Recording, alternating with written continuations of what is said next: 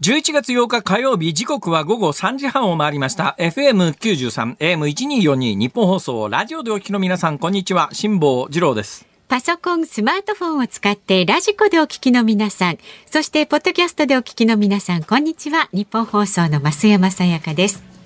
辛坊治郎ズームそこまで言うか。この番組は月曜日から木曜日まで辛坊さんが無邪気な視点で今一番気になる話題を忖度なく語るニュース解説番組です。毎度のことながら皆さん本当にありがとうございます。えー、今日もたくさん本を送っていただきましてですね。サインをしてくださいとね、はい、え本番直前に何冊かサインいたしました、はい、えあの最近はですね、えー、えー、物を送ってくる方が激減いたしまして、いらないんですよ。そうです。おっしゃる通りです。おっしゃる通りです。いりません。今日はあのそうですねいただいたのでは、うん、えーと、あ、一万円札せんべいというのが5枚届きましてですね。うん、はい。今、それをいただきながら番組をオンエアしております。ゆきちをボリボリボリボリね。ああ、ゆきちさんですか。なんかもうこのゆきちさんの、はい。お札ってこの間なんか印刷終わったっていうのがニュースになってましたね。ねはい。ということはもう新しく印刷されるものはないわけですから。ね、いつまででしたっけ？来年末ぐらいでしたっけ？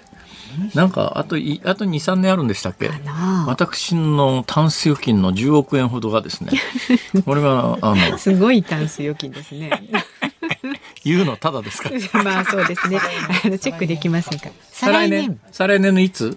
上半期。再来年上半期。え上半期？ということは何？8月いっぱいということ？までですかね。え、ということは次の札が再来年の2020、来年は3だから次2024年の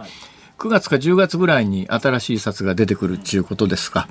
えー、ただまあ、あの、今の札が使えなくなるわけではありません。はい、もちろん。あの、はい、えー、日銀券、国によってはね、使えなくしちゃうところもあるんですよ。うん、必ずしも使えるとは限らないんですけども、日本ではあの、えー、私の記憶によると、うん、多分ね、明治時代に発行された日銀券でも使えるはずですよ、額面通り。ただその額面通り使う人いませんけど、いませんけどね。1円札を、えー、えー、多分ね、1円で使えるんじゃないかと思いますけどね。えー、ごめんなさい。あの、もしかしたら記憶が曖昧で嘘かもしれませんが。だけど1円札が手元にあったとして、はい、これを1円で使う人はまずいないですね。うん、これはあの、基本、古銭屋さんに持って行って、いくらかで売った方がよっぽどいいわけで。価値がね。はい。えー、私最近ですね、この銀座界隈を、暇なもんですから、ぷらぷら歩いてですね、はい、いろいろ銀座界隈には面白い店があるなと思って、古銭屋さん、古いお金扱ってる店が結構あるんですよ。そういうところでですね、意外と、もうちょっと値段すんのかと思ったら、大したことないですね。そうですか、はい、えー、非常に貴重で私も見たことがない、えー、えー、明治大正昭和の第二次大戦前までのコインみたいなやつが、はい、結構ね店頭に並んでるんですけど、えー、意外に普通に小遣いで買えるぐらいの範囲であります。出回ってるんですかね。だからまあ大量にあるから大して値段がつかないんでしょうね。だからまあ非常に貴重なものもあるはずなんですけども。はいはいで言ったら私が今あの10億円ほどストックしている この福沢諭吉の1万円札ですけれどもこういうのどうどうですかね？あのところがねこれ前お話しした可能性はちょっとあるんですけども、私痛恨の思い出がありましてこの間山の家というのは今年の春先に処分しましたよね。えーえーはいえー、延々お話をいたしました。うん、で、まあ、若干の後日談がありまして、この話はしたかしてないかちょっと記憶が薄いんですけども、あの、その売るに際して、はい、新しい飼い主さんにどうするんですかって言ったら、あ、いや、そこなんか商店やってらっしゃる方で、えー、うちの駐車場に使いたいっておっしゃるから、ああ、どうぞどうぞ。で、まあ、あの、解体、解体撤去費もかかるからねって言われて、うん、あ、じゃあもう、もう、本当いくらでもいいですよって言ったら、向こうの因縁で50万円で売ったんですけど、えー、まあいいんです、それで。で、私もですね、中にいっぱいいろんなガラクタ残してるやつも、とにかくあの、申し訳ないけど、一つだけ条件があるんですが、中のガラクタ全部処理してもらえませんかって、こう申し上げたところがいいですよ。もうどうせあの、なんかあの、産業廃棄物で処理しますから、まあみんなまとめて処理しますから、あの、もう置いといてくださいって言われて、もうみんな置いて出たんですよ。はい、そこから1週間ぐらい経ってですね、あどうしてもあれはいるよなと思ったものがあって、取りに帰ったんです？はい、はい、ね、取りに帰って、うん、で、今どうなってるか実はもうそこから半年経ってますから、よくわからないし、怖くていけないんですけど、えー、その一週、今から半年前、えー、売ってから一週間後ぐらいに、その家を訪ねたらですね、うん、ガス屋さんが来てて、はい。ガガス屋さん何しに来てんですかって言ったら、いや、ここなんかね、お風呂場にするって話。え、お風呂場？ですおか。風呂場？あれ？お俺の家お風呂場になっちゃうの？みたいな。まあ確かにお風呂場ぐらいの小屋でしたけどね。そうなんですか。お風呂場になんのか、ここは、と思って。へえ。ええーまあそれで、ええーそこの山の家にありとあらゆるものを一括処理して、ええもうもう大きなね古いステレオとかあったんですよ。もうそういうのも全部置いてきちゃ昔のステレオってやたらでかかったじゃないですか。なんか家具調ステレオみたいな。そう、あれがね、そのままあったんですよ。ええそういうのも全部置いて置いて帰ったんですが、その中で最後まで調べたけども分かんなかったものがあって、はい私は確信があってですね、私にとって一万円札は福沢諭吉じゃないんですよ。私にとって一万円札は聖徳太子なんですよ。はいね、聖徳太子なんですよ。で、五千円札も聖徳太子なんですよ。ね、それで千円札は伊藤博文なんですよあーはい。五百円札が岩倉智美なんですよ。500百円札、五百円札知りませんか？えいやあったなんとなくブルーのやつです。なんか青っぽいやつです。なんか藍色のやつですね。500円札が岩倉智美で、はい100円札が板垣大輔なんですよ。百円札は知らないね。嘘知らないです。!100 円札知らないんですか？百円はね子供の頃からちょっと若ぶっちゃっても。辛坊さんと私は100円札は板垣大輔。確かに100円札はかなり初期にもうなくなりましたね。ええコインになりましたからね。でも100円札板垣大輔、500円札岩倉智美、ええ1000円札伊藤博文、ね、5000円と1万円が聖徳太子はいっていうのが私のまあお札の模様のイメージですよ。それでこれが今の福沢諭吉その他に変わった時にえ、え新札をわざわざ手に入れて、全部の、当時もう100円札の新札なんかあんまりなかったんですけど、それでもまあ、いろんなとこから八方手を尽くして、全部の新札を100円札、500円札、1000円札、5000円札、1万円札はい、全部トータルすると、いくらの額面になりますか？だから1万円と5000円と、だから多分6000 18万5000円ぐらいですね。え？嘘つけみたいな。まあそういうことで、はいはい。全部のお札を揃えたんです。んですか？それをですね、はい。えー書棚からできるだけ丈夫そうな本を一冊取り出して、ええ。その本の間に丁寧に一枚ずつこう挟み込んだんです。はいはいはい。で今回の引っ越しに際して、どこかの本にあの1万ね1万5千、えー、600円ですよ。あ違う1万5千1万6600円ですね。1万6600円分のはいはい当時の診察があると。えでまあ額面通りってことないしピッカピカだから本の間に挟まってるからはい。もしかしたら古戦賞に持っていったら若干のプレミアがつくかもしれないと思うわけですよ。それでですね、家探しを繰り返したのに、結局はい。発見できず、あそうなんですか。どの本かわからない。だけど私の確信として必ずどっかの本に、ね、聖徳太子の1万円と5000円と伊藤博文の千冊が挟まってるはずだというのは、もう私は鮮明に記憶にあるんですよ。それわざわざそれをお金調達するところから全部診察で揃えましたから。ところがどの本かがわからない。どこ行っちゃったんですか、その本の行方もわからない。少なくともその山の家から私の家に譲り渡す時に運んできた本の中にはない。ないんですか？もうこれはもう全部確認しました。どんだけ手間かけて1ページずつ作って。友 のそんなしまい方する方ですよ 俺の、俺の人生残り短いのに、こんなことに、こんなことに俺の人生を使っていいのかと思いながら、調べたんだけれども、ええ結局見つけられず。ええだからね、おそらく、あの、う譲り渡した山の家の、はい。だ解体してしまっていたら、もしかしたら廃材とともにどっかに運ばれていった可能性がありますし。もしかするとうん買われた方が本当にお風呂に使っていたらですね、えまあ、そのまんま書棚を残していれば、必死になって探せば見つかるかもしれない。え謎ですね。こればっかりはわからないですね。そうですかね。これはだけどもう私譲っちゃいましたから全部もうあの、ね、あのな貴重品で、じゃあもしその中で、はいあの貴重なものがあったらどうしますって会話は当然成立するわけですよ。ええええで向こうの方が尋ねるから、もうまああのまあ多分出てこないと思いますけど、例えばまあ10カラットのダイヤとか、ね、あの100カラットのオパールとか出てきたら全部差し上げますから、とにかく何が出てきても全部あげますから。じゃまあもう。あそういうものは出てくるとは思ってないからね。全部あげますって言ったんで、はいはい。もうだから出てきてもそれは私のものじゃないですよ。それはもう辛坊さんの手は離れてますよ。新たな持ち主のものでした。ら見つかったって。なんかねすっごい悔しくてね。今迷ってるんですよ。今ね、あの、診察に変更になるにあたって、はいはい。現行のお札の診察を全部揃えて、うん。やっぱりどっかの本の間に挟もうかと、ちょっと思ってるんですけど、でも前回の失態があるので、そうですね。結局そういうのって結構ね多分診察に切り替わった時に旧札をそうやって本の間に挟んで、うんそれっきり忘れちゃってる人って世の中に相当数いるいと思いるますよ。かもしれないですね。はい、えー宝くじの番号を確認しなかった人と一緒ぐらいいると思いますよ。かりね。そうなんですよ。それがね、もうく悔しくて悔しくて、今日本番前にですね、この1万円札をおお札せんべいというのを それをボリボリ食べながらそういえばあの1万6600円はどうなったかと。あその思いにふけてたんですね、はいす。さっきはね。はい。えーということで、まあ、何が言いたいかというと皆さん、はい。あの5本送っていただくのは構いませんけど、はい、もうもの物品は結構ですから大丈夫ですからはい、もう気をつかないでください。はい、はい。どうもありがとうございます。引き続き金塊は募集しておりま金す。塊ね、ははいい、純金で、はい、自分で買ってくださいよ。はい、はい。よろしいですか？先言ってください。はい では株と為替の値動きです。今日の東京株式 ちょっと辛坊さん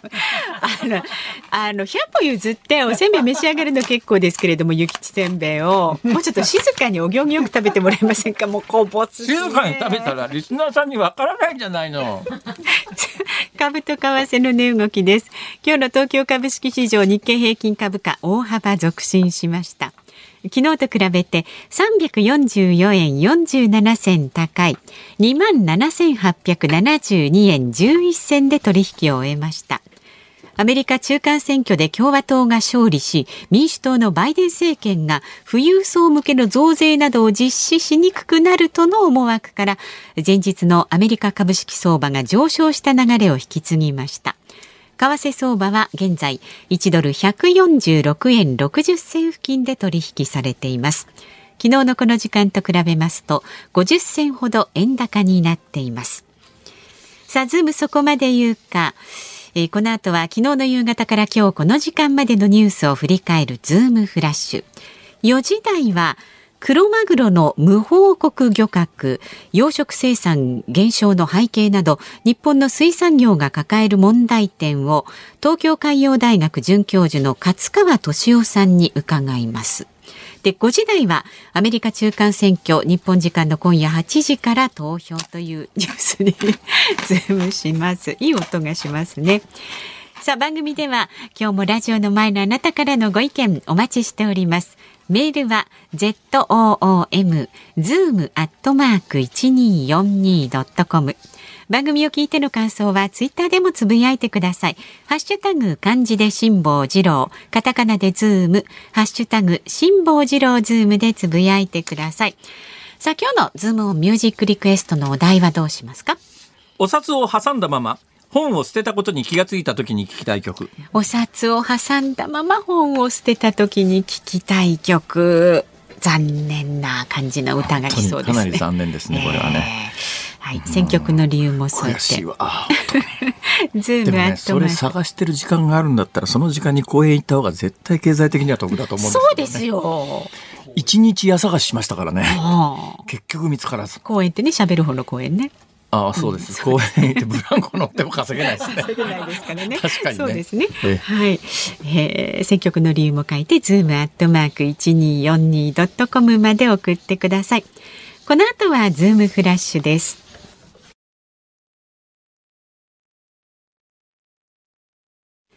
ニッポン放送ズームそこまで言うか。ここからは昨日の夕方から今日この時間までのニュースを振り返るズームフラッシュです。旧統一教会の調査をめぐり文化庁が宗教法人法の質問権を行使する基準案をまとめたことが昨日分かりました。悪質性継続性などを重視し被害が広範囲で重大なケースに限定する方針です。日本、中国両政府が東南アジアで来週開かれる国際会議に合わせ岸田総理大臣と習近平国家主席による首脳会談の開催を検討していることが分かりました。実現すれば日中首脳の対面会談は3年ぶりで岸田総理にとっては初めてとなります。韓国ソウルイテウォンで156人が死亡した事故をめぐり特別捜査本部は今日一斉捜索に乗り出しました。警察庁長官の執務室や地元警察署の署長室のほか消防の関係先など55カ所が対象となっています。政府は防衛力の強化に向け従来の防衛費に加え防衛に役立つ研究開発や公共インフラの整備などを一括で計上する予算の枠組み総合防衛費を創設する方針を固めました。経済産業省は原則40年最長60年としている原発の運転期間について再稼働に必要な審査などで停止している期間を除外する案を検討していることが今日分かりました。60年を超える運転も可能となります。福岡県中間市の双葉保育園で去年7月当時5歳の倉掛冬生ちゃんを送迎バスに置き去りにし熱中症で死亡させたとして業務上過失致死罪に問われた元園長浦上陽子被告に福岡地裁は今日禁錮2年執行猶予3年の判決を言い渡しました。東芝の経営再建をめぐり優先交渉権を得た国内ファンドの日本産業パートナーズが日本企業十数社から買収資金として合計およそ1兆円の出資の意向を取り付け東芝に提示したことが分かりました。新型コロナウイルスの影響で激減した訪日客に関し観光庁は昨日2025年にコロナ禍前の水準まで回復させる目標を設定する方針を固めました。今日あたり私銀座をぶらぶらしながらこの有楽町日本放送まで来たんですが、まあこの1週間2週間、まあ、厳密に言うとあの10月11日にですね外国人の個人旅行客というのがえー、解禁になりまして、はい、それまではまあ段階で、えー、段階的にあの水際作戦が緩和されていてですね、うん、えー、まあ、団体の外国の方っていうのは受け入れてたんですが、えー、10月11日だから今から1か月弱前ですね、うん、1か月弱ぐらい前から個人旅行が自由にできるようになったと。はい。はい、それ以来まあ外国人の数がすごいことになってますね、銀座は。増えてる感じしますよね。それもね、私が目につくのはやっぱね、欧米白人の外国人客、すっごい多いです。うん、はい。まあ、あの、見た目で外国人ってすぐわかるから目につくって言われりゃそうかもしれないんですけども、はい、明らかに欧米白人の外国人、すっごい勢いで増えてまして、でこれ読売新聞に出てたあのデータなんですけども、10月11日以降の銀座の松屋。松屋銀座の3階にあの免税カウンターがあるらしくてですね、あの外国からいらしている方が免税処理するのに手続きするところですね、はい、その10月11日以降えー、銀座松坂屋の免税売上高が17倍。すごい伸びですよね。それから、えー、これこういう外国人客に対応するためこの記事によると銀座のあの松屋銀座は免税やカウン免税カウンターや売り場に、えー、自動翻訳機のポケトークを10台導入。っ て大丈夫か？大丈夫かこれ、はい、皆さん頑張ってんな。そうですね、えー、いうことでございまして、うん、えー、あのどのぐらい外国人客の売り上げがあったかというと日本百貨店協会によると、えー、コロナ禍の前はですねえー、大体年間3461億円。うん。これが2019年のデータだそうです、はい、それがまあほとんどなくなったんですね。3000億ぐらいが、はい、でこれがもし戻ってくるということだとまああの日本の百貨店もだいぶ違いますね。それは違うでしょうね。というようなことでね、はい、えー、外国人増えてるぞというのがもうあの銀座あたり歩いてると目に見えてわかりますけどね。さて、その前の前のニュースでですね、これニュース聞いた多くの方がもしかすると錯覚をしてらっしゃるかもしれませんが、あの、幼稚園バスに小さい子が置き去りにされて亡くなったというので、はいはい、あの、置き去りにした、えー、バス運転してた、あの、大人に、あの、執行猶予付きの判決が出ましたと、ああ、判決早いなっていう印象をお持ちの方もいらっしゃると思いますが、これはですね、あくまでも、去年起きた事件なんですよ。はい、で、皆さんのおそらく記憶に新しいのは今年の9月に静岡県で起きた。はい。はい。はい、そっくりなんです。そうですね。大人が2人いて乗っていた子供たちも7人とか6人とかそのぐらいの規模で、うん、ほぼ同じような事故が、去年の7月に起きて、その去年の7月に起きた事故、事件に関して、まあ、今日、えー、判決が出ましたっていう、はい、そういうニュースなんです。えー、となるとですね、去年の7月にあんだけ悲惨なね、ニュースがあって、うん、みんながこれなんとかしなきゃいけないなって言ってて、1年経って、ちょうど1年経って、同じことが起きてしまったと、いうことなので、やっぱりあの、そういう業に当たってる皆さんっていうのは、こういう事件、事故が起きた時に、やっぱ人事として考えずに、もし自分がという意識を持ってらしたら多分ね、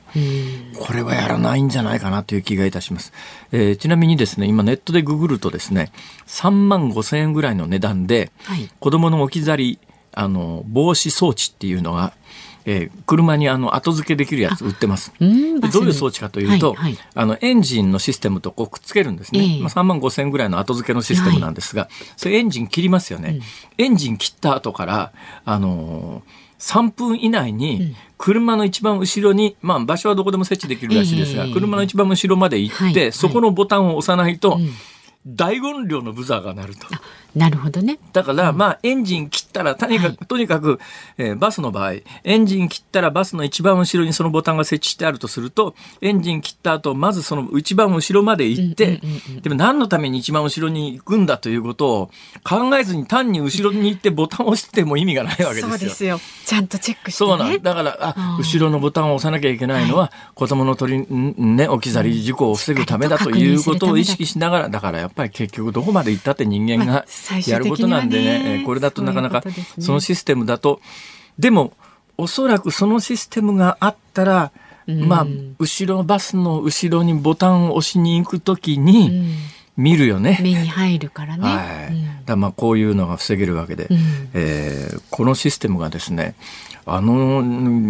えっと、今年、だから静岡の事故が起きたのが、事件が起きたのが9月なんですよ。はい、で、今、このタイミング、11月の初めにネットググって3万5千円ぐらいでいくらでも機材が売り出されているのを見ると、どういうことかというと、はい、そのシステムっていうのは、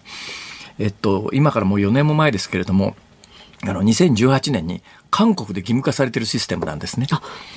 から2018年に韓国で義務化されてるのがまさにそれで、エンジン切ってから3分以内にバスの一番後ろにあるスイッチを押さないと、えー、大音量でブザーが鳴ります。はい。これはまああの子供の置き去りっていうのがまあ世界的に、ね、えー、結構あるんです、うん、もうまああのアジアだけじゃありません。ヨーロッパでもアメリカでもありますが、でまあ韓国でも何回かそれが続いたので、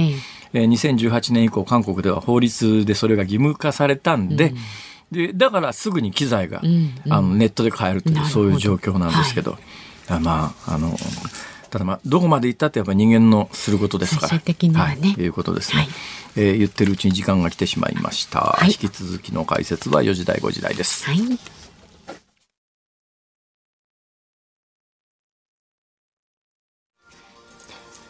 11月8日火曜日時刻は午後4時4分を回っています。東京有楽町日本放送第3スタジオから辛坊治郎と。増山さやかでお送りしています。さあいただいたご意見をご紹介していきます。ありがとうございます。毎度くんさんですね。えー、岩倉智美の500円札は子供の頃に使っていたのを覚えています。板垣大輔の100円札はおばあちゃん家で見た記憶がありますねそんな感じですか？だ世代によりますよね。そうですね。えー、まあ私が子供の時でも、うん、まあ板垣大輔の100円札は存在しましたけど、うん、日常的にはやっぱり100円硬貨の方が多かったかな。でも子供、私が子供の時100円硬貨ってのはかなり高額コインですから、そう簡単には、はい、5円10円で生活してましたからね。うん。うん、5円10円1円の世界ですから、100円玉はまあ見なかったな当時。はい、はい、それからですね君代さんは先日某コンビニに行ったら聖徳太子の一万円札は使用できませんと注意書きがありました、えー、これはなんでなんですか？それ違法じゃないですか多分。だから本当はダメだと思いますよ あのお札は強制通用力があるはずですからコインに関して言うと、はい、まあ、一つの額面で20枚までは強制通用力がありますが、はいはい、20枚以上はあの受け取れとは言えないはずなんですよあれ。ね。えー、あと任意で受け取ってくれることありますけれども、例えば100円玉で2000円以上の買い物を100円玉だけですると店側が「いやちょっと勘弁してください」って言ったらもうそれは払えないはずなんですが、ね。うん、お札は拒否できないと思うけどな多分。これはセルフレジとかでお札の大きさが合わないとかそういうこと？わかんない。確かに自動ででもね現実問題として拒否に近い状態があるのは、うん、自動販売機で、うんあの一万円札受け付けてくれないやつはだからもう旧札は絶対無理みたいなやつあるじゃないですか。そうですね。だから現実にそれはダメなケースもありますよね、まあ、今なんか一生懸命一生懸命隣の鍋谷君が調べておりますがどうも聖徳太子の偽札がニュースになったんでそれの影響ではなかろうかということで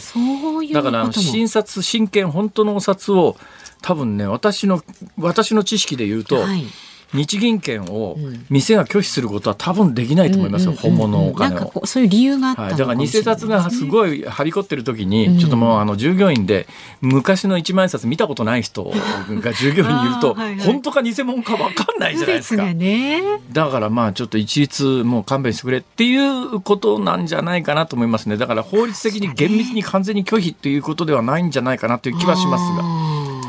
はい。ごめんなさい。間違っていたら後で訂正します、うん、まあでも何らかの、ね、間違ってないと思います。あるかも。それから数一番さんかな。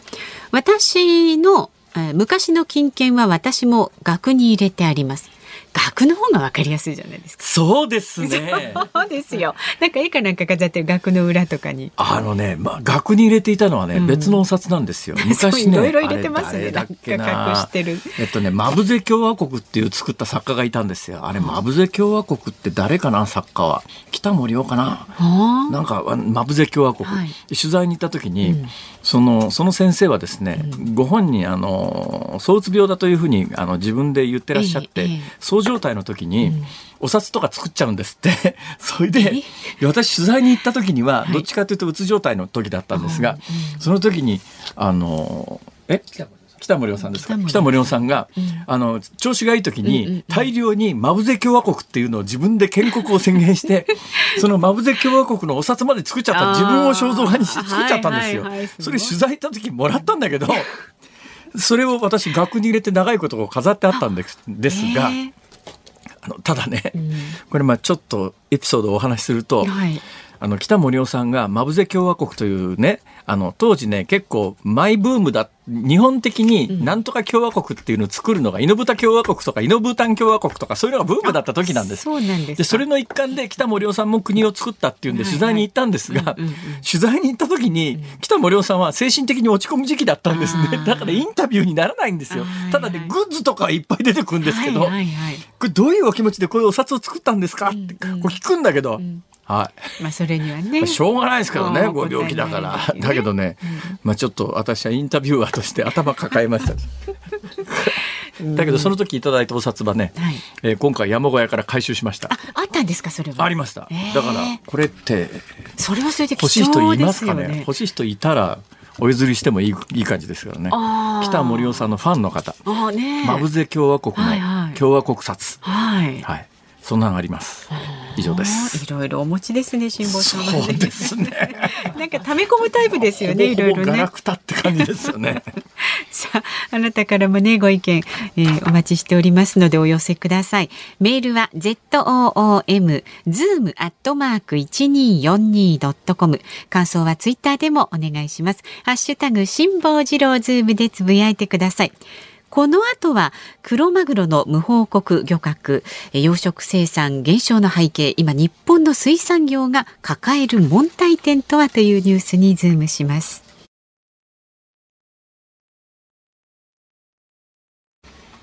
ニッポン放送がお送りしていますズームそこまで言うか。この時間取り上げる話題はこちらです。クロマグロの無報告漁獲養殖生産の減少今日本の水産業が抱える問題点とは？ウクライナ危機などを背景に食料価格が上昇する中穀物に限らず水産分野にも問題が広がっています。地球温暖化プラスチックごみなどの海洋汚染経済成長を遂げた中国の違法操業に伴う乱獲といった様々な外部要因などを背景に日本の漁獲量は減少傾向にあります。今日はこのニュースにつきまして東京海洋大学准教授海の幸を未来に残す会理事の勝川俊夫さんにお話を伺っていきます。どうぞよろしくお願いいたします。はいよろしくお願いします。よろしくお願いします。魚はどうなんですか、はい、取れなくなってるんですか？いやもう取れなくなってますよね。もう日本全国取れないです。あの最近、うん、寿司屋でマグロ食ったんですけど、はいはい、いい値段しますねやっぱり。そうですねただもう全体的にもう漁獲量が減っちゃっていて、で1万あ1200万トン取れてたのが今もう400万トンぐらいしか取れてなくて。全体です。魚全体魚全体です。でも日本の漁獲量直線的に減っていて、ええ、で今のペースで減っていくと2050年ぐらいにはゼロになるような、まあ、そういう勢いでもう何十年も減ってるんですよね。世界的になんですか？日本だけなんですか？日本だけですねへ世界的にはですね、あの天然の漁獲量っていうのは90年代ぐらいからも横ばいですけど、はい、日本みたいに減ってないんですよね。はあ、で天然が横ばいで、ええ、養殖がどんどん増えてるんですね、右肩上がりで。で今養殖の方が世界で見ると天然魚よりも生産が多いんです。はでそういう形で養殖が伸びて水産物の生産量が伸びてると。人口の伸びよりも実は水産物のあの生産の増加の方が多いというような状況なんですそうなんですか。じゃあ日本のこのどんどんお魚が減ってるのはみんなで取ってるからしょうがないよねってなんとなく思ってる人多いと思うんですけど、はい、それ間違いってことですね。いや全然違いますね。ただまああのバブル期までは日本経済がすごく強くて、ええ、あの日本人が買いたいだけ世界中の水産物買えたんですけれどもそういうことか、はい、ただ今日本がどんどん貧しくなってまたあと水産物の国際的な人気が上がってきて、ええ、先進国なんかでももういいお金出して買うような人たちが増えてきたので、うん、あの日本には魚がいい魚が入ってこなくなってしまったといったようなところですね。ちなみに先生魚好きですか？いやそれはもちろん。どんな魚好きですかいやいろいろ、でも、なんていうかな、ただやっぱり、旬のね、ええ、本当に美味しい魚を鮮度がいい状態で、はい、腕がいい人に料理してもらうと何でも美味しいんですけど、でも中でも僕はサバが好きかな。サバですか？はい。サバ、サバ？いや、美味しいサバは本当に美味しいんですよ。まあ、サイズと脂の乗りと鮮度。えサバってね、はい。あのー私も若干家で料理するんですけど、はい、あの、ノルウェー産かなんかのサバの方が、でかいっすよね。そうですね。油も乗ってるし。いや、そうでもないですか、まあ、いや、そうなんですよ。あの、日本は、あサバの漁獲規制がほとんどないので、ええ、サバの群れがいたら、あ見見つけた見つけた取っちゃおうっていう形で取ってくるんで、え、だからその、で、一年中取ってるんですよね。はあ、だからあの油が乗ってるのもあれば大きいのもあればちっちゃいのもありっていうので、ええ。えー、クオリティが全然安定しないんです。あそうなんだ、はい、たまたまじゃあいいのに当たりゃうまいけれどもそうなんです。外れに当たっちゃうとおいおい平均値は低いですよね。えじゃあノルウェー産のサバってあれ養殖ですか？いや違うんです。天然なんですけど、え。ノルウェーの場合はもう船ごとにどれだけ取っていいですよって決まってるんですね。はあ、だからあのサバがいても取らないんですよ。はあ、安い時には。ええ。だって自分が取っているを決まってたら、ええ、できるだけ利益を得ようと思ったら単価上げなきゃいけないんで、はい、油が乗ってないサバとかちっちゃいサバなんて彼らは取らないんです。あもう網を網を避けるぐらいの勢いでね。じゃあ油が乗って美味しい時だけ取って、漁獲量は少ないけれども売り上げが上がると。そうなんです。自然保護にとってもそれはいいってことですね。海洋資源の方で。はい、もうちゃんと十分な親を産ませようと思うと、えー、取れる魚の量って限られちゃうんで、じゃあそれをできるだけ価値を高めようっていうことでやっていて、だからノルウェーの漁業者はサバの漁師はその交代で試験操業に行って。サバの油の乗り具合をチェックするんですね。はあ、で、あ、サバいい塩梅で油乗ってきたなと。ええ。言うとみんなで取りに行っって大体2週間ぐらいで1年分のサバを取っちゃう。それで飯一番脂が乗った時期。はあ、で、そうすると、だから、あの、ノルウェーのサバって、小さかったり脂が乗ってないサバってないじゃないですか。そうですね。そうなるとブランドになるんですよね。はあ。だからノルウェーのサバっていつ食べても美味しいねっていうと、えー、ノルウェーのサバになるし、やっぱり人ってこう外れた時の記憶って結構根に持つんですよ、食べ物については。だから、せっかく買ったのに何このパサパサなのとか思うともう次から買わないんですよね。だからやっぱそういう意味では、あのブランド戦略としても、あの、付加価値を持続可能な漁業で利益を出す戦略としても、やっぱり見習うべき点多いですよね。いや、それだったら日本もですね、そのとにかくもう取れるだけ取っちゃえ、やめて、今のそのノルウェー方式にしたらいいじゃないですか。そう。で、今、実際日本政府もそういうふうにしようと思って、ええ、で、2018年に漁業法改正して、はあ、漁獲規制強化しますよっていう法律をようやく作ったんですけれども。2018年ってついこの間ですね。ついこの間です。ようやく重い腰を上げてやったんですけれども、えー、なかなか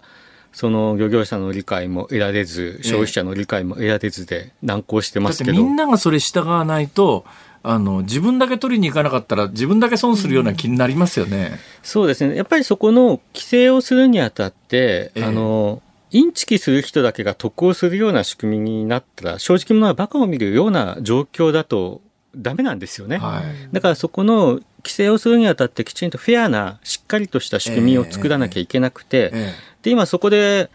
悪戦苦闘してるのがクロマグロなんですよね。はあ、クロマグロの場合はですねあの国際的なえー、管理組織からこんなに減らしちゃダメでしょう、ちゃんと規制しなきゃダメでしょうっていうお叱りを受けまして、ええ、日本も含めてあの国際的な漁獲枠が入ったんですね。はい、でそれが入ったことによっで、まあ、資源としては非常に危機的な状況を脱して、増えているんですね、順調に。はい。ただ、順調に増えてくると今度どうなるかっていうと、ええ、取れるのに取っちゃダメなのっていう状況に今なってるんですね。なるほど。その魚は海にいるんだけれども、え、国際的な漁獲枠があるから取っちゃいけませんよっていうふうになって、そうするとどうなるかっていうと、まあ、でも取れちゃったもんはしょうがないから報告しないで出荷しちゃおうとかね。そういうことがいろんなところで各地で行われてしまっているということですね。そんなことをやり出す人が増えると、我も我もとみんなやりますよね。そうなんです。結局そういうものがあの横行してしまうと、え正直に報告してる人だけが我慢をしてね、えー、だったらもう報告しなければいいよねっていう人たちがどんどん漁獲を続けて美味しい思いをするっていうのはあのよくないんですけれどもただ日本ではですね、えー、その漁獲量をきちんとリアルタイムに把握するための仕組みっていうのはないんですね。海外はあるんですか？あります。ノルウェーなんかだと、えー、その全部あの魚を水揚げするところで、測る仕組みがあってごまかせないんですね。はあ、でまたあの水揚げしたものが全部その、まあ、冷凍して箱詰めになったりする中で全部そのいつ成丸が取った魚でロット番号は何番ですよっていうのを表示しないといけないことになってるんです。はあ、でまたその売買のたびに報告義務がある。ということで、えー、その報告しないで水揚げした魚ってどっかで矛盾が出て売れなくなっちゃうんですよね。あなるほど。でまたその大体悪いことやってる人たちって同業者は気が付くんですよ。ああそこちょっとなんか変なことやってるねっていうの分かるんですね。えー、でそうするとあのなんかちょっとおかしいんだよねっていう話が当局に行くと当局が抜き打ちで冷凍庫のチェックに行くんですね。でそこで全部その買った魚と倉庫にある魚、売った魚調べると、矛盾があったらその時点で分かっちゃうんです。ええ、で、そこで矛盾があったらもう、免許剥奪、下手したら刑務所行きっていう、まあ、厳しい罰則規定があるんで、だからまあ、インチキできないんですよね。日本はできちゃうんですか？日本はできてしまっていて、だから、あの、例えば、えっ、ー、と、熊本のアサリ、調べてみたら国産がほとんどなかったとかね。あとはまあ焼津のカツオなんかだってそうなんですけど、結局水揚げしたところでごまかして、横流しする。なるほど。でもそうしたものって日本の水産流通ってトレーサビリティがないので、ま、っとうな魚とそうじゃない魚ってもう店に並んでても見分けつかないんですよね。まあ、ま、でもね、マグロぐらいでかけりゃ、まあ、あの、牛肉みたいになんか個体識別番号みたいなものがあり得るかもしれませんけど、例えばサンマとかね、えー、アジとか、あのぐらいの魚で一匹一匹そんなトレーサビリティなんか無理でしょ。一匹一匹っていうか、まあ、あの、買って箱詰めする段階で、え別にノルウェーだって一匹一匹のサバにシール貼ってるわけではなくて、えやっぱりその日本でもノルウェーでもそうなんですけど魚って例えば10キロ20キロ単位でその発泡スチロールに入れて保管したり運んだりするんですよね。今のトレーサビリティっていうのはノルウェーではそのサバクラスの魚でもみんなやってるってことですか？そうですね。へえ。あそうですか。いやでもでも実際問題、その、例えばスーパーでもコンビニでもね、ええ、並んでるもので、トレースできないものの方が少ないですよね。ああ。だから今の、その、技術を使うと、ええ、トレーサビリティってそんなに難しい話ではないんですよ。つまりやる気があるかどうかっていうことですか。そうですね。ただ、あともう一つは仕組みですよね。日本の水産流通、非常に複雑化したものの中で、えー、現場に仕組みをどういうふうに落とし込んでいくかっていうところ、えー、ここもすごく重要なんですけれども、ただ、やっぱりこの、きちんと流通の透明化をするということと、あの、正規の、その、きちんとカウン漁獲量をね、カウントする仕組みを作っていく。まあ、この2つがないと、いくら法整備しても、誰も守ってませんよと正直者がバカを見ただけですよってなりかねないなっていうふうには思ってます。まあでもちゃんとやらないとそれこそさっきの話じゃないですけどお魚がいなくなっちゃってからじゃ遅いですもんね。そうですね。まあそういう意味ではそのクロマグロに関してはあの他の資源と比べるとかなり1本も2本も前進したんですよ、ね、今危機なのは何ですか？例えば日本近海で。危機なのはですねまあまあ、サンマとか、まあ、いろんなものが、鮭も帰ってこなくなったし、えー、ただ、あの、どれが危機っていうわけじゃなくても、全体的に底が抜けてるから直線的に日本の漁獲量全体が減ってるんですよね。だから特定の資源がダメっていうよりも、はい、まあ、クロマグロみたいに規制がされてないものに関しては、えー、軒並み減ってると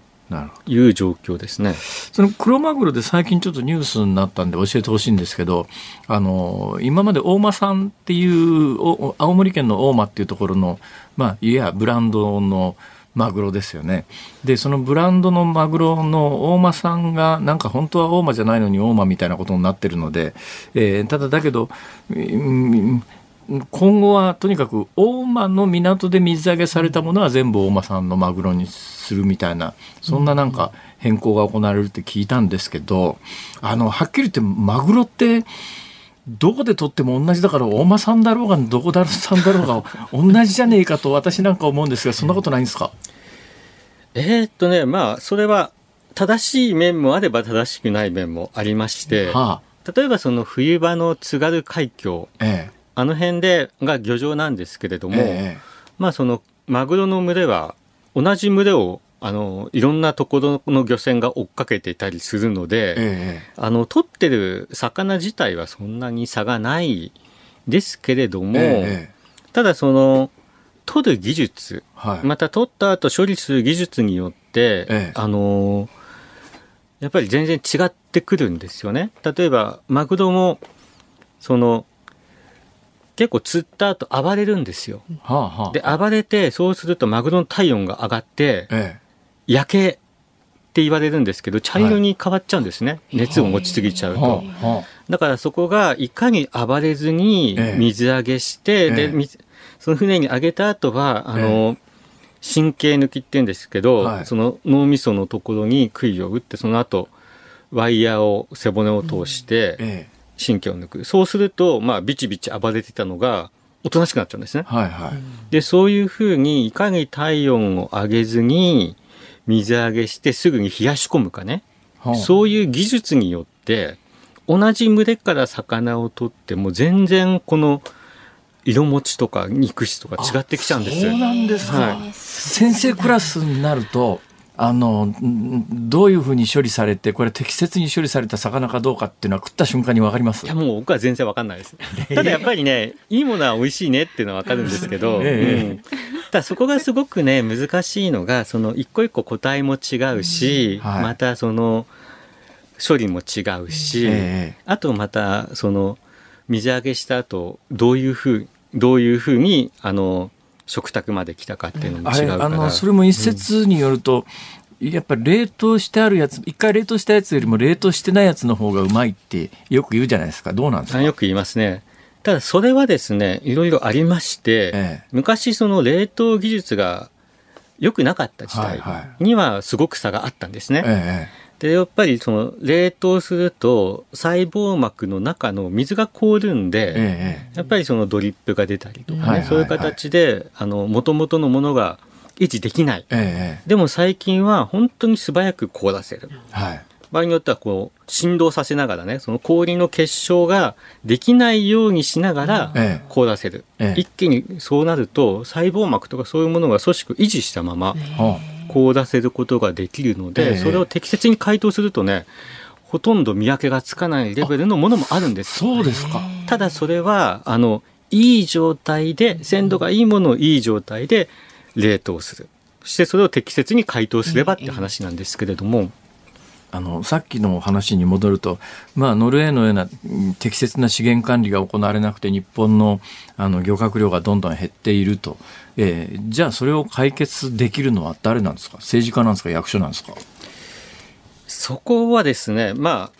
難しいですね。あの政治家なのか役所なのかって消費者もまた大事だと思います。はい、あの例えば今サンマがすごく漁獲量減った減ったってニュースでやってて皆さん知ってると思うんですけれども、はい、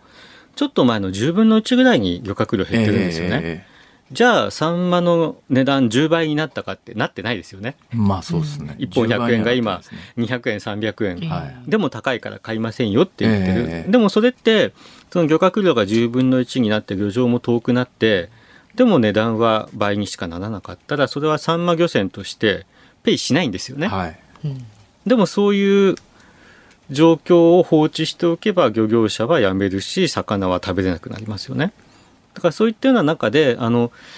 持続可能に取ったものを適正な価格で取って資源も産業も支えていくのは誰かっていうと消費者なんですけれども、ええ、やっぱり消費者はあの持続可能性って漁業者や国がやることでしょ？私たち安く買って食べるだけだよねっていう感覚だともうそれはあの資源も漁業も持たないですよね。そういうことか。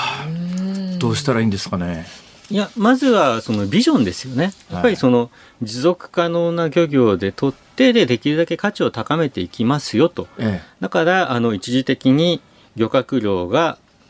もう我慢ブレーキかけなきゃいけないんですよ、うん、取りすぎだからでもそれはもう消費者も含めてみんなで乗り越えていきましょうとわかりました車マグロみたいに増えるまでねちょっと我慢しましょうっていう、うんえー、まだまだ聞きたいんですが時間になってしまいました。先生、はい、大体魚どこで買ってます？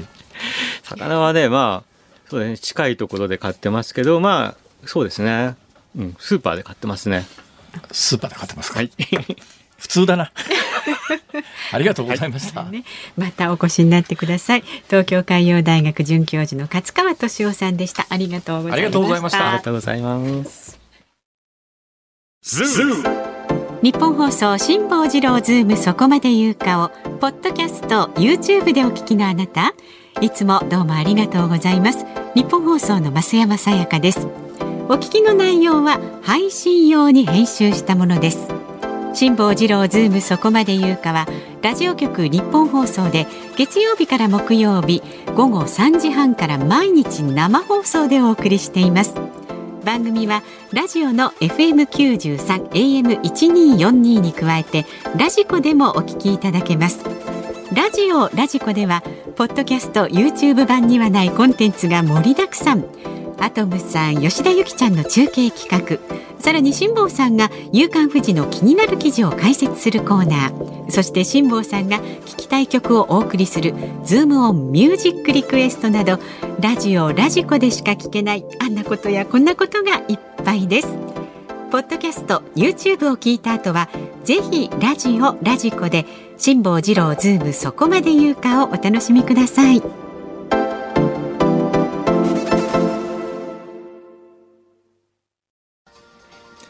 11月8日火曜日時刻は午後5時を回りました。辛坊治郎です。ニッポン放送の増山さやかです。辛坊治郎ズームそこまで言うか。5時を過ぎましたのでズームミュージックリクエストを紹介、はい、ありがとうございます。今日のお題はお札をはた挟んだまま本を捨ててしまった時に聞きたい曲です。辛坊さんがね残念ながら見つけられなかったということで。えー、まず東京都のビオラさん60歳女性の方、私も小学生の頃お年玉の診察を分厚い本に5000円挟んだのに見つからずやっぱり。何年か探しましたが本を捨てて諦めましたというわかるわかる。そうなんですよ。子供で子供さんで5000円は大きいですからね。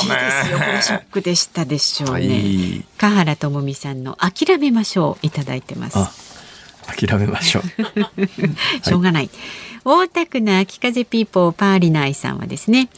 サザンオールスターズのしおりのテーマはいかがでしょう？そんな曲あるの？あるあるしおりのテーマ。あ、そうですか。うん、まあ高いしおりですけどね、なくしたこと考えると、ね、本当ですね。しおりね。うん、えー、京都府にお住まいのひらぱー兄さん53歳の方は。お札の入った本を捨てた時に聞きたい曲はクリスタルキングの愛を取り戻せをリクエストします You are shock って始まる曲ですね、えー、本を取り戻せ札を取り戻せいずれにせよショックな感じがいいと思いますっていうクリキンクリキンいや昨日ね昔のアーカイブをデジタル化してたらですね、栗田寛一さんがもろまれで出てました。栗田寛一さんです、はい、それだけです。クリスタルキングとは関係ないですね。栗寛ですね。栗寛。はい。失礼しました。江戸川区のチャリじいさん69歳。お札を挟んだ方を捨ててしまった時に聞きたい曲はズバリ「おおそれみよ」いかがでしょうか？誰の曲ですか？まあ、オーソレミアは知ってますけどね。まあ、はい。まあ、いろんな人歌ってるのかもしれないですね。すねはい、神奈川県横浜市のラジオネーム、ポンタのお腹さん50歳の方は、平松絵里さん、もう笑うしかない。ああ、もうそうですね。しょうがないですね。本当です。はい。はい、そして、シャコパンチさん、新宿区の方ですね。安室奈美恵さんの A Walk in the Park なんで？手放してしまったことに気づかず家中探して時間を無駄にするより公園に行った方がよっぽどマシだからウォーキンザパークまあアドバイスとしては極めて適切だと思います。公園違いですけどね、これだとね。はい、私の場合は。いや、もうその辺のパークでブランコ乗るのも悪くないかもしれないですね。まあまあまあ、はい、えー、そして45歳男性の栃木県のビッグマウンテンさん。へへリクエストは和田アキ子さんのあの鐘を鳴らすのはあなたをぜひ。どうして？理由はあの金をなくしたのはあなた。え、それでね、辛坊さん、先日の月食情報ありがとうございました。楽しみに夜空を見上げてお金のことを忘れてくださいねと。あ、それ今晩です今日ね、そうそう、はい、今日は大体じゃないですか。そうですね。今日はあの太陽が太陽じゃない、月が昇ってくるのに合わせて月食ですから、うんうん、すごい見やすいと思いますよ。ね。え昨日ね、昨日ほぼほぼ満月に近かったんですよ。はいはいはい、でどの場所で月が出るかなと思いながらね、うん、昨日位置を確かめながら帰ったんですけども、じゃあえでも、うん、昨日と今日では。あの登ってくる角度が十何度ずれてますから当たり前の話です結構でもずれてる感じ、ね、それはそうです。ただまあ同じ軌道を通りますからだから時間が変わるだけで通ってくるところは一緒ですから、基本的に、うんうん、微妙にはずれますけどまあほぼ一緒ですよ、うん、毎日月の軌道はね、はい。まあ、あのお天気でね今夜もね。暖かくしてね見てください。さあ以上でございますが 悩みますね。ズームをミュージックリクエスト。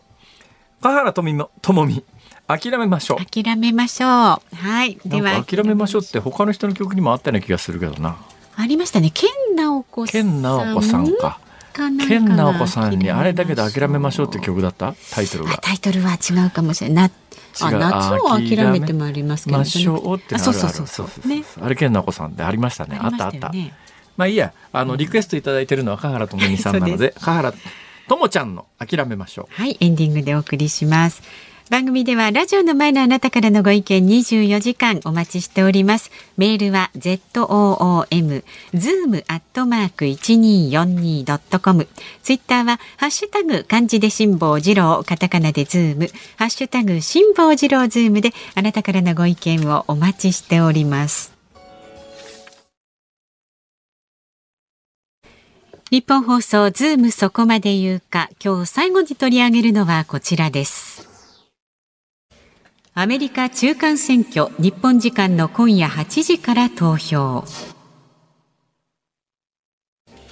アメリカの中間選挙はバイデン大統領やオバマ元大統領トランプ前大統領も各地に入り激しい選挙戦が繰り広げられてきましたが日本時間の今夜8時から投票が始まります。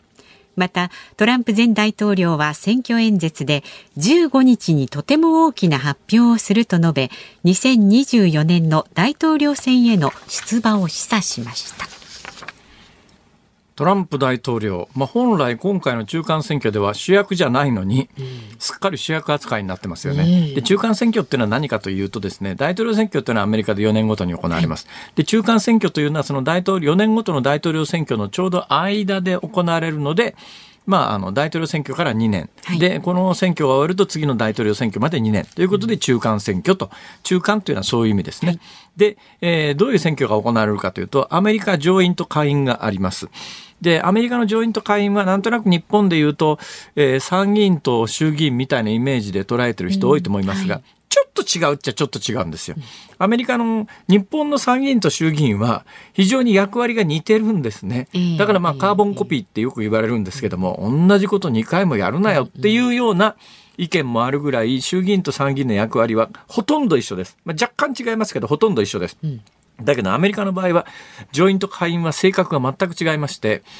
例えばね、大統領がこう、人事をいじるときに、その人事についての承認権って上院にあるわけですよ。だ今回の選挙で非常に注目されるのは、はい、上院も下院も今は民主党、まあ、上院は多分ね、イーブンかな。まあ、あの、えー、基本的には、えー、議長を入れると、まあ、両方とも民主党の意見が通るんですよ。えーはい、ただし、まあ、民主党、日本と違ってですね、党議拘束っていうのをかけない。つまり日本で言うと、例えば自民党が何かの法案に、えー、議会で投票するときに、はい、とにかく自民党、自民党の議員は全部賛成しろとかね、そういうのを拘束かけるんで、はい、だからまあ過半数を与党が握っていたら法案必ず通るんだけど、うん、えー、アメリカに限らず世界の議会って必ずしもそうじゃなくて議員が個人としてものを判断するので、政党として賛成でも俺反対だっていう人は反対票を投じたりするわけですよ。だから必ずしもですね、上院下院、特に下院で過半数を民主党が取っているからといって、バイデン政権の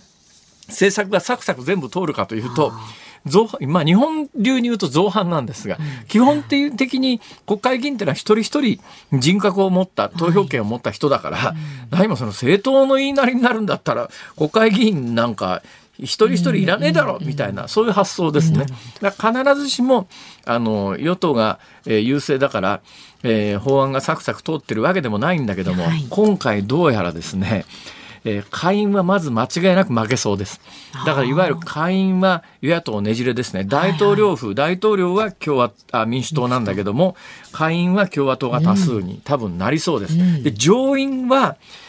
ちょっと前までのデータだったら、多分なんとか民主党は過半数いける、まあ、あの、イーブン取れと議,、議長の票を入れると、はい。まあ、民主党がまあ基本的に政策だから人事ひっくり返されるようなことないよねっていう見方だったんだけど直近のデータを見ると世論調査を見るとあれ？下院だけじゃなくて上院も危ないぞと。上院ももしかするとえー、共和党が多数派になっちゃうかもしれない、はい、ということになるとバイデン政権上院も下院も、はい、だまあいわゆるねじれ現象ですね。大統領府は民主党なんだけども議会が両方とも上下院ともに、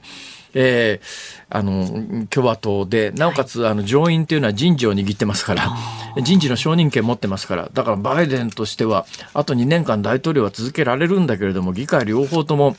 多数派でなくなっちゃう。ただまあ、はい、さっきの文脈で言うと、だけど、それぞれの議員は自分の判断をしますから。だから、あの、頭数で言うと確かに共和党の方が多いからといって、政策全く通んないかっていうと、逆にそうでもないという言い方もできるわけですよ。そうですね。ねえまあ、でもい、ずれにせよかなり厳しい状況であることは間違いないですね。うんうん、で、えー、中間選挙っていうのは下院は全特会です。はい、全員改選になります。で、上院は3分の1です。だから上院っていうのは、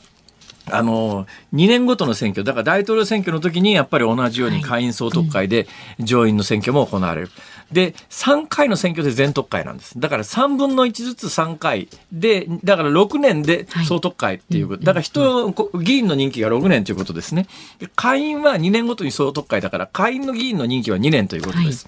で、まあ、今回、えー、上院は3分の1改選、下院は全数改選で、結果としておそらく下院は、バイデン政権は過半数、民主党、民主党は過半数失うだろうと、上院ももしかすると失うかもしれないという状況の中で、さあトランプ大統領ですよ。はい、で、トランプ大統領は、今回の選挙の直前、まあ、だから、11月8日が投票日なんですけど、日本とアメリカの時差の関係でいうと、まあ、日本のもう要するに水曜日、実質水曜日ですね。はい、まあ、1日近く時差があるんで、えー、だからまあ、あの、まだあの、投票が始まってないですけれども、ね。えー、アメリカの投票が始まって、えー、おそらくその直前ぐらいにもともとで言うと、トランプ大統領は勢いつけるために、えー、2年後の大統領選挙に俺は立候補するって言うんじゃないのかって思われていたんですが、はいはい、今日になって言わないよと。で大統領の出馬宣言は来15日かな、はい、まあ来週するよみたいなことを言ってるのはどういうことかというと、うん。はい、ここへ来て余計なこと言わなくても共和党が勝てそうだということが見えてきて。で、せっかく今バイデン政権がここまで追い込まれてるのは、はい、最近の物価高とか、うん、えー、要するに、経済政策等でバイデン政権にものすごく逆風が吹いてるから、バイデン政権の民主党が負けそうなのに、負けそうなのに、ここでトランプ大統領が、俺は2年後に立候補するって言うと、はい。明日行われる選挙の争点がそこに行っちゃうと。そうですね。そう、それ言わなければ共和党が勝てたのに、トランプが前日に余計なこと言うから負けたんじゃねえかよって言われるリスクがありますから、はい、だから本来は今日あたりに、えー、2年後の大統領選挙の出馬宣言をするんじゃないのかとだいぶ言われていたんですが、うん、どうも世論調査を見てると、まあ、あの共和党に風が吹いていて余計なことしなきゃ共和党が上院下院ともに制圧できる状況の中で、やめとこう。とにかくこの中間選挙終わるまで余計なことを言うのやめとこうなっていうので、えー、トランプ大統領の出馬宣言が1週間伸びました。だからなんですね、はい。そういうことですね。だからトランプ大統領、トランプ大統領じゃない、元大統領は、来週ぐらいに今回の中間選挙の結果を受けて、2年後の大統領選に出馬を表明するんじゃないのか出ますよとおっしゃると。でも、まあ、でも結構なお年ですからね、まあ、バイデンさんもトランプさんバイデンさんとトランプさんは1歳か2歳しか違わないはずですから、で前回の選挙でバイデンさんが選ばれた時にも史上最高齢だって言ってですね。まああのじじいだじじいだって言われたのにそこからさらに4年後の選挙になりますからトランプさんも相当な年で多分このままいくとバイデンさんがそのまま出てきそうだということで次の大統領選挙はすげえ超高齢者同士の戦いみたいなことに。まあお元気ですけどね。まあね、うん、私もまあいやジャンルで言うと高齢者ですからあんまり偉そうなこと言えませんけども、もうちょっとなんか生きのいい若いやつは出てこねえのかと他国の選挙ながら思いますけど、はい、いうことで、えー、明日の多分この時間にはあのいろんなことがまあまだ結論は出てませんけどねだいぶもうちょっと詳しくお話できるのではないかと思います。ズームオンでした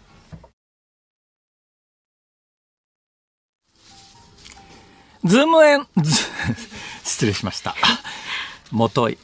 ズームオンミュージックリクエストをお送りしているのは東京都ビオラさんからのリクエストです。華原朋美さん、諦めましょう。ということで、うん、あなかなかあのいい感じの、うんうんうん、このあのサビのところのね、あのスネアドラムっていうの分かります？あはい、はい、あのスネアドラムがいいっす。よく聞いてますねこれこの曲。ああそういうとこ聞いてるんですね。はい、そうなんです。私、うん、こう見えてもね、うん、リズム感のないドラマーですから。リズム感のないドラマーって致命的ですけど。